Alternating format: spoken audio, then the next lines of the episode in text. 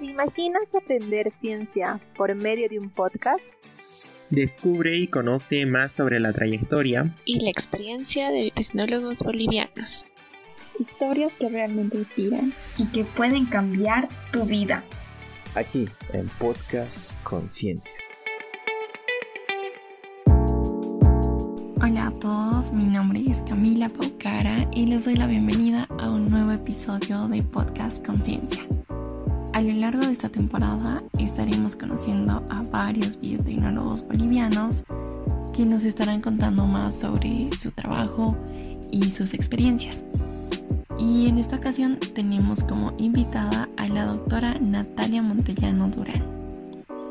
Para que puedan conocerla un poco más, pues les comento que ella es licenciada en biotecnología con amplia experiencia en el área de enzimas, biofísica y ciencia de los alimentos.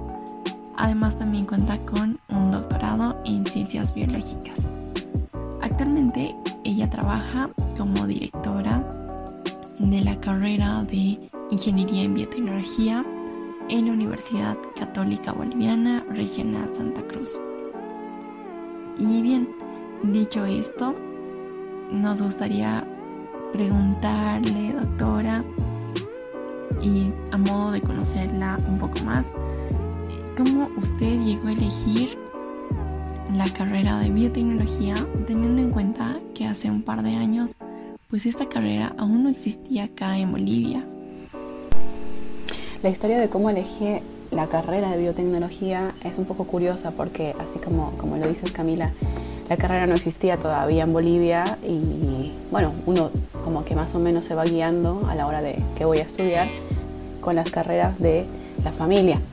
En mi caso, mi papá estudió ingeniería química, eh, siempre era una opción porque uno más o menos seguía por eso, por las, por las personas más cercanas en tu vida y mi mamá, eh, aunque no terminó la carrera, había empezado a estudiar bioquímica y yo era muy buena en química, entonces algo de química tenía que tener lo que yo estudié. Eh, por lo tanto, medicina, por ejemplo, ahí salió del, panorama, pero sí empezaron a entrar otras cosas como las licenciaturas en química, en física. Me gustaban mucho las cuatro ciencias, biología, química, matemática, física, y no quería dejar ninguna de ellas, entonces quería una carrera que tuviese todas estas ramas. Así que empecé como a preguntarle a la gente que conocía, que podía hacer y bueno, nadie me supo ayudar hasta que un día mi papá vuelve de una visita que hizo a un amigo y me dice averigua lo que es biotecnología. Mi amigo es biólogo molecular y me dijo que averigües esa carrera. Entonces ya, existía Google por suerte, entonces busqué biotecnología, empecé a buscar en toda la red qué, qué tenía la carrera y ahí encontré biotecnología y tenía todo, tenía matemática, tenía física, tenía biología, tenía química, tenía biología súper avanzada, tenía genética, que era algo que me llamaba mucho la atención, aunque en el colegio la verdad que no vi nada. Eh, pero ahí tenía todo, entonces ahí ya me puse en plan de buscar dónde ir a estudiar. Pero la verdad es que fue por eso, porque no dejaba ninguna ciencia de lado y hasta el día de hoy no me arrepiento de haber estudiado la carrera porque eh, aunque no entiendo en totalidad algunas cosas, por ejemplo mi hermano es físico y él bueno, sabe muy bien física a profundidad, pero sí entiendo lo básico y eso era lo que yo quería. Qué interesante, doctora. Considero que lo que usted hizo pues es un gran ejemplo para no darnos por vencidos a la hora de buscar lo que realmente queremos o nos gusta. Y pues esta ha sido la forma en la que usted ha logrado encontrar una carrera que llegó a cumplir con sus expectativas y de hecho incluso tuvo que irse a otro país para lograr cumplir este sueño. Y a raíz de esto pues surge la siguiente interrogante. ¿Cómo se sintió usted al tomar esta decisión tan importante? No cabe duda de que fue una de las decisiones más importantes que ha tomado. Pero como usted dice, los resultados han sido bastante gratificantes, por lo cual pues todo valió la pena, ¿no? Cuando decidí ya ir a estudiar a Argentina, eh, bueno, sí, al principio es como que tienes 17 años y estás todo emocionado porque vas a ir a otro país. En mi caso, Mi mamá, eh, bueno, me, me, dijo Argentina porque su hermano había estudiado allá, medicina, hace muchos años atrás, obviamente, pero conocíamos cómo funcionaba el país y tenía en el mismo país, no, en la misma ciudad, eh, pero en el mismo país a un tío. Entonces empecé a buscar, eh, bueno, gente conocida en Rosario, encontré la prima de una amiga que, lejana que vivía allá, entonces me comuniqué con ella y bueno, el plan de ir al principio sonó fantástico porque incluso hasta tenía alguien conocido de conocido. Y en un momento sí tuve que, eh, bueno, cuando empaqué las cosas, como que decir, ah, en serio me voy, esto no, esto no, es, esto no es broma. Em, y ahí me agarró miedo. O sea, la noche antes de ir, cuando tuve que empezar a empacar mis cosas, que era, o sea, imagínense no sé, no sé qué tantas cosas tiene alguien a los 17, pero a mí me pareció un montón. Eh, la ropa no sabía qué llevar, qué llevar, bueno, no teníamos nada de abrigo porque en Santa Cruz no hace mucho frío. Eh, bueno, llevé más o menos, eh, por suerte era verano, entonces llevé las cosas. y sí, ahí mi mamá me acompañó. Y la verdad fue un viaje bastante ¿cómo se dice? No sé si desmotivador para irse afuera porque había paros eh, tanto en, la parte de Bolivia como en la parte de Argentina. Yo fui por tierra, tenía muchas cosas y además eh, no había vuelo directo a Rosario. Rosario queda al norte de Buenos Aires, por lo que si vas a Buenos Aires hay que volver a subir un poquito hacia Bolivia cuando vas. Entonces decidimos ir en, en flota y bueno, ahí en el viaje con mi mamá charle, charle de las cosas, de consejos. Eh, se veían interrumpidos por estos bloqueos que había tanto en la parte de, del sur de Bolivia como en el norte de Argentina. Entonces fue un viaje que yo, no me acuerdo si duró 48 horas, pero fue eterno. Y ahí me replanté todo, obviamente. Ya después cuando mi mamá me dejó, y yo estaba yendo ya a los preuniversitarios, que, que son ahí en Rosario, no son obligatorios, pero son voluntarios, yo había ido, así que los empecé. Y ahí me agarró como de nuevo la emoción de decir, wow, voy a estudiar en otro país y voy a tener que valerme por mí misma. Y al ser, bueno, mi madre es boliviana y Valle Grandina, súper protectora, así que siempre decía el momento en el cual tenga que depender de mí misma y ver si de verdad había aprendido a vivir sola, a poder mantenerme sola. Eh, fue, fue gratificante. Al día de hoy es eh, más que gratificante el hecho de haber vivido sola en otro país eh, por algo que yo quería hacer. Y quizá también nos podría contar un poco más de cómo era su día a día allá en toda esta etapa que duró su formación profesional. El día a día en, mi formación en la carrera, la verdad es que fue bastante eh, estudioso. Era, eh, bueno, eh, al estar en universidad pública, pero además mi carrera tenía muchísimas horas. Yo veo, bueno, ahora que trabajo en Bolivia en una universidad, veo que por ahí tienes muchas materias eh, por ejemplo, en biotecnología, en la carrera que yo estoy eh, de directora, son 49, 50 materias. Yo tenía mm, menos de 30. Eran como tres materias por año. Eran, bueno, al principio cuando yo empecé eran anuales.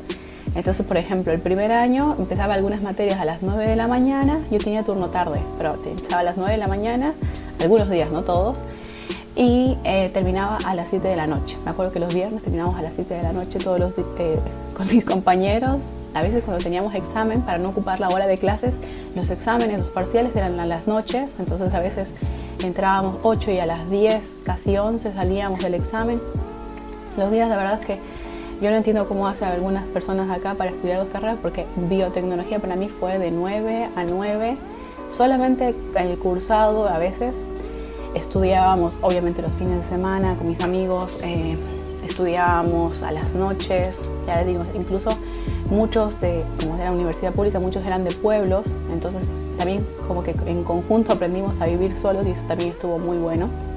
No ser la única, bueno, sí era la única extranjera, pero no era la única que estaba aprendiendo a vivir sola en otro lugar que no era su casa y sin nadie conocido. Algunos tenían parientes lejanos, pero era mucho de, convivir mucho entre nosotros. Em, ya después, cuando fui al doctorado, yo ya estaba súper acostumbrada a la ciudad, a mis amigos, ya era mucho más llevadero y ya, me permitía hacer cosas extras, pero la verdad es que durante la carrera fue estudiar, estudiar, estudiar. O sea, nosotros, les digo, teníamos tres materias el primer año, pero para estudiar para el parcial de una era un mínimo un mes antes, ya empezábamos a resolver los ejercicios y los resolvíamos dos, tres veces. Tanto que me acuerdo que una de mis amigas, que era de las mejores alumnas, que sacaba casi todos 10, eh, se sabía los ejercicios de memoria. Tipo, íbamos a clases de consulta, que eran como clases extras, sobre todo antes de los exámenes, aunque siempre las ofrecían. Y tipo, le, preguntaba un ejercicio al profesor y ella decía, está en la página tanto y el resultado es tanto. Y bueno, así. Así que impresionante la, la, capacidad que tenían todos los estudiantes. La verdad es que la carrera era muy, muy competitiva desde que entrábamos, porque eran todos los mejores alumnos de su curso en el colegio, alguien destacado, no sé qué, y después nos golpeábamos contra la pared todos, me incluyo, porque era otra, era mucho más rápido, mucho más exigente. Los exámenes a partir del segundo año, cuando ya, por ejemplo, el primer año éramos como 600 a 800 ingresantes entre todas las carreras de la facultad, porque claro, ser pública se manejaba más por facultad, y el primer examen quedaba la mitad. Al último examen quedábamos menos de un tercio, que eran tres parciales cada, digamos, cada materia anual. Era impresionante cómo, cómo competíamos, no en la mala onda, o sea, nos compartíamos toda la información, por lo menos mi grupo de amigos siempre fue así, pero sí éramos muy competitivos de decir, ahora quiero mejorar mi nota, porque también eh, muchos entrábamos con el sueño de hacer el doctorado, así que para entrar al doctorado tenías que tener buenas notas en el grado. Y bueno, doctora, ya quizá adentrándonos un poco más a la parte académica, pues también nos gustaría que nos cuente cómo surgió su interés por el área de la biotecnología de alimentos. Bueno, eh, para biotecnología de alimentos, eh, en realidad eso ya fue en el doctorado, porque en el grado en realidad hice un poco de bioremediación. Trabajé con una en, la, en la tesis de pregrado desde la pasantía. En realidad yo empecé pasantía cuando estaba en cuarto año de la universidad. Entonces de la pasantía ya empecé a trabajar con una enzima, que era la lacasa, que la producen hongos, aspergillos. Em, esa era un trabajo de así de inmovilizar la enzima y ver, eh, estudiar la enzima, caracterizarla, inmovilizada, libre y ver cómo podría eh, reaccionar en un bioreactor en batch o continuo. La lacasa es una enzima que destruye estos eh, compuestos policíclicos que son contaminantes de agua porque son, pues, suelen ser colorantes de la industria textil, por ejemplo. Entonces, hay nada que ver con alimentos. Pero eh, en mi laboratorio, en el mismo laboratorio, había dos grupos de investigación. Yo empecé en uno y hice el doctorado en otro pasaba mucho eso, de hecho creo que sigue pasando con mis compañeros que hacen una, una parte del grado, posgrado en una parte y se mudan después al ladito. Eh, porque nos conocemos muy bien también, eso, estaba muy bueno, son grupos de investigación muy grandes allá. Entonces, bueno, justamente eh, mi director de, pregrado de la, tesis con la, la casa, él estaba, eh, sí, estaba de novio, no estaba casado todavía, después se casaron, con la que fue mi directora de, del doctorado y eh, les causó curiosidad el hecho de decir, eh, Natalia, ¿qué vas a hacer? Quise hacer el doctorado, sabían que me interesaba muchísimo la investigación. Entonces lo que hicimos fue cambiarme de grupito. me fui al lado eh, y Valeria, Valeria, mi directora de, tesina, de tesis perdón, de, de, doctorado, me ofreció trabajar con algo que fuese boliviano, la quinoa. Ella quería empezar a estudiar proteínas que venían de frutos perdón, de cereales, cereales en el caso de la quinoa, y proteínas vegetales en general. Y entonces empezamos eh, el proyecto con, con, Valeria y para mí fue eh, un reto eh, cambiar de tema. Me acuerdo que me hizo escribir a mí el proyecto, me dijo más o menos lo que tenía que ir. Yo escribí mi proyecto de doctorado en base a, la, a las proteínas de quinoa, con los que ya sabía un poco de proteínas que había aprendido con la lacasa, que bueno, es una enzima, pero también es una proteína y empezamos a trabajar eh, con la quinoa. La, verdad es que no solamente trabajé con alimentos, sino que hice mucha biofísica, hice interacciones de macromoléculas, hice simulaciones computacionales, hice color, aprendí teoría del color, textura. Eh, es muy amplio cuando, cuando haces un doctorado, si bien dices es en alimentos, puede ser súper variado todo lo que vayas a aprender, todas las técnicas toda la justificación de la técnica, porque eh, digo, yo trabajaba en, el área de fisicoquímica, en realidad eh, la cátedra de fisicoquímica tenía estos, en realidad eran más grupos, pero tenía estos tres, cuatro grupos de investigación que trabajaban alrededor de la físico-química, pero cada uno iba, por ejemplo, hay unos que hacen biología molecular, nosotros no hacíamos tanto biología molecular, sino más proteínas, purificación, caracterización. Y bueno, así fue como, como hice biotecnología de alimentos. Aprendí, ah, terminé aprendiendo un montón de alimentos y por eso yo digo que soy eh, del área. Pero si vas viendo lo que hago, es, puede ser, ya les digo, desde biofísica, materia blanda, que es otra rama así súper, como que el nombre es nuevo, pero es muy bonita. Doctora, es bastante importante el panorama que nos describe en relación al nivel de investigación que se alcanza a llegar a un doctorado. Y pues me gustaría conectar esto a lo que usted realiza actualmente y cómo usted logra combinar tanto la parte de investigación con la parte administrativa, tomando en cuenta que usted también es directora de la carrera de ingeniería en biotecnología. La verdad es que lo de, lo de mm, la investigación y la dirección de carrera fue una suerte. No hay otra forma de decirlo porque, bueno, me contrataron en realidad como coordinadora de, la carrera en el 2019 y las, las, tareas eran todas administrativas, de manejar la carrera, de contratar docentes, de ver que estuvieran bien los estudiantes en todas las ramas y tuve la oportunidad ese mismo año, en abril, finales de abril, yo empecé en febrero, en finales de abril me enteré de una convocatoria de la OUS o UNESCO que daban eh, dinero para empezar tu investigación como si fuese tu primera investigación como investigadora, o sea, después del doctorado. Obviamente desde que llegué al puesto en una universidad quería hacer investigación, pero no tenía ni espacio, ni equipos, nada. Entonces, bueno, esto lo vi como una oportunidad para poder empezar de alguna forma, con algún buen pretexto, y me postulé. Eh, la historia es un poco curiosa y me da un poco de vergüenza contarlo, pero me enteré de la postulación el 28 de abril, cerraba el 30. El 29 conseguí todos los papeles que necesitaba en la universidad, hice todo así súper rápido y todo, o sea, mi, mi gran plan era todo el 30 escribir y mandarlo por una suerte del destino, eh, el 29 me fijé y ampliaron la convocatoria hasta el 2 de mayo.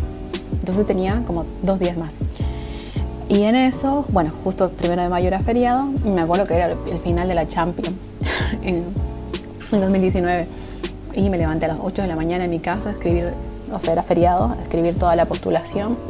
Y bueno, todas las postulaciones para proyectos y más cuando te van a dar dinero son larguísimas. Entonces yo iba llenando hoja por hoja viendo qué me pedían. Y todo lo tenía en mi cabeza, no había escrito nada nunca antes. Eran cosas que yo había pensado cuando llegué, cuando estaba o sea, cuando llegué a Bolivia y cuando estaba pensando en qué hacer en la universidad cuando hiciera investigación. Pero no había escrito nada nunca. Y así, encima en inglés, fui resumiendo, resumiendo, respondiendo a cada una de, las pestañas que había, que eran infinitas, no terminaba nunca. Me acuerdo que terminó el partido a la tarde y yo seguía escribiendo hasta más o menos las 8 de la noche. No revisé absolutamente ni la ortografía ni nada y lo mandé. y en julio yo estaba en Colombia, en Clubes de Ciencia Colombia, dando un curso y me acuerdo que no sé, un día, un miércoles, a mitad de semana, estaba por abrir ya el curso, que estábamos tempranito, y me llega un correo al celular eh, con el wifi ahí de la universidad en Colombia y lo leo y decía, ¿usted ha sido otorgada? ¿Está de acuerdo? Sí, sí. responder rápido. No, re emocionada, no podía ni siquiera dar clases, les, tuve que contar ahí a los estudiantes en Colombia lo que me había pasado, que estaba re contenta porque no, me estaba pudiendo concentrar. Y ahí le avisé a mi mamá, mi, ah, mi mamá no entendía mucho, pero mi hermano sí, porque él también está en la ciencia. Y re contenta ahí, bueno, me avisaban que tenía que ir a, Italia a una capacitación y, y para empezar pero gracias a eso fue que, que pude eh, decir que empezaba con la investigación. Me obligada, la verdad, porque hasta, digamos, yo fui en septiembre a, Trieste, en Italia, a recibir el premio. Volví y había que hacer todavía un papelerío, entrar a la universidad y la organización para que te dieran el dinero. Ahí tardamos como hasta noviembre y entonces mi, mi beca oficialmente empezó el primero de diciembre de 2019. Em, por suerte vieron que, bueno, ahí justamente en Bolivia en octubre, después de que yo volví de Italia, hubo, problemas sociales, entonces tardamos un montón por eso. Em, todas las becas, las 20 becas que se otorgaron ese año, son de países, de una lista de 66 países que no tienen ciencia. Y todos cumplen los mismos requisitos de burocracia, entonces no soy la única, de hecho algunas empezaron después de mí, entonces no, ya no me sentía tan mal. Pero bueno, el 2020, cuando estaba queriendo empezar a comprar cosas, a ver dónde, dónde estacionarme, que conseguí un lugarcito prestado de otra carrera acá en la universidad, arrancó lo de la pandemia y ahí no pude hacer nada. Pero bueno, ahora ya estamos avanzando gracias a mis estudiantes y ya un poco más la predisposición de la universidad y estamos empezando en realidad el proyecto un año tarde. Lo bueno es que gracias a la pandemia nos, dieron seis meses más, así que en realidad termino en dos, eran por dos años, entonces termino en mayo del 2022. Em, bueno, y así fue como pude combinar obligadamente, diría yo, la tarea de administrativa de la dirección y la parte de investigación. Y también he aprendido a lidiar un poco con lo de las cartas y no sé qué. Pero cada tanto vuelvo a renegar con la parte administrativa la parte de investigación es la que más me gusta.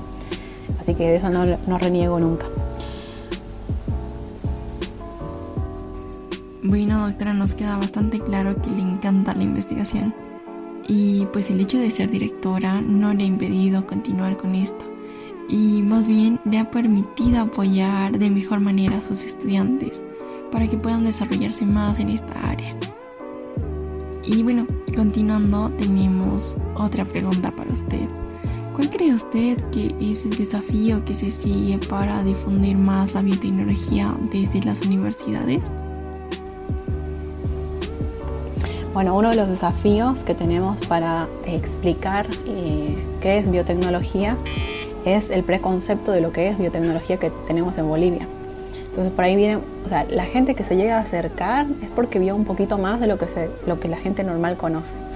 Entonces siempre que vienen a la universidad termino explicándoles todas las ramas en las cuales te puedes terminar desarrollando gracias a los conocimientos que te da la carrera. Porque en realidad es así, todas las carreras universitarias son bases para que puedas especializarte o trabajar en algo. No es que justamente te va a enseñar cómo va a ser tu trabajo, sino que siempre son como conocimientos básicos que deberías tener para poder desenvolverte en tu profesión. Ya después los posgrados em, o tu mismo trabajo te terminan especializando en una rama de esa ciencia. Em, y bueno, ese es un, desafío que normalmente tengo en mi día a día porque vienen estudiantes a preguntar, vienen los padres de familia.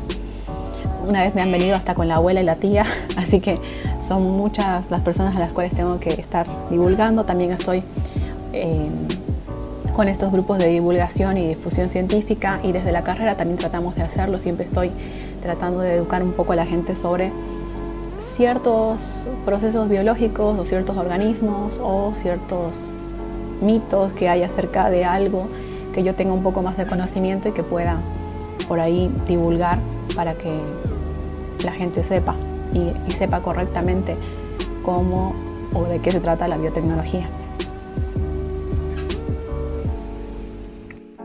Excelente, doctora. Vemos que el trabajo que realiza día a día es bastante arduo, pero lo hace con bastante entusiasmo.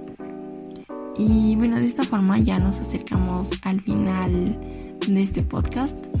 Pero antes de terminar, nos gustaría que pueda regalarnos algún mensaje o una frase favorita suya eh, que la motivó a lo largo de su carrera a ir superando obstáculos que pues se van atravesando en el camino. Hay dos frases que me gustan, que siempre las digo, siempre que me piden alguna frase. Una es, eh, sé la persona que quisieras haber conocido cuando eras más joven. Y creo que, que eso lo digo porque durante la carrera y durante mi vida doctoral me crucé con mucha gente que no quería, pero eso me hizo crecer y, la otra es que nunca preguntes a los demás lo que te gusta. O sea, hacelo. Nadie te va a impedir que hagas algo si no lo quieres. Y de hecho siempre se lo digo a mis estudiantes. Eh, los papás tienen cierta decisión en nuestras vidas, pero cuando creces ya no. Y, y, eso a mí me sirvió mucho de haber vivido sola tanto tiempo. Si bien soy muy respetuosa de mis padres y ellos de mí, y me dejaron estudiar y hacer lo que yo quería, creo que eh, nunca me he sentido limitada a soñar por ellos. Y a veces tengo que lidiar con el hecho de el machismo acá en Bolivia y decir, ah, porque desde el hecho de que soy jefa, o sea, directores de carrera somos 15 y creo que recientemente somos tres mujeres. Y las tres somos jóvenes, entonces imagínense cómo era antes. Eh, y la gente te limita mucho, te limita mucho a decir, ¿qué vas a hacer cuando tengas hijos? Y que, y bueno, cada uno se lo arreglará y yo haré lo que, lo que quiera. Entonces, sean siempre la persona que quisieran haber conocido cuando eran más jóvenes, que no los limiten a sus sueños y sean, sean y siéntanse libres. Muchas gracias, doctora. Realmente eh, las palabras que nos ha regalado son bastante motivadoras e inspiradoras para siempre seguir adelante, perseguir nuestros sueños. Y le agradecemos nuevamente su participación. Ha sido un gusto poder conversar con usted. Y pues también agradecemos a los oyentes y les invitamos a que sigan escuchando los podcasts para conocer a más biotecnólogos y no olviden seguirnos en nuestras redes sociales como ser LinkedIn, Facebook e Instagram. Hasta pronto.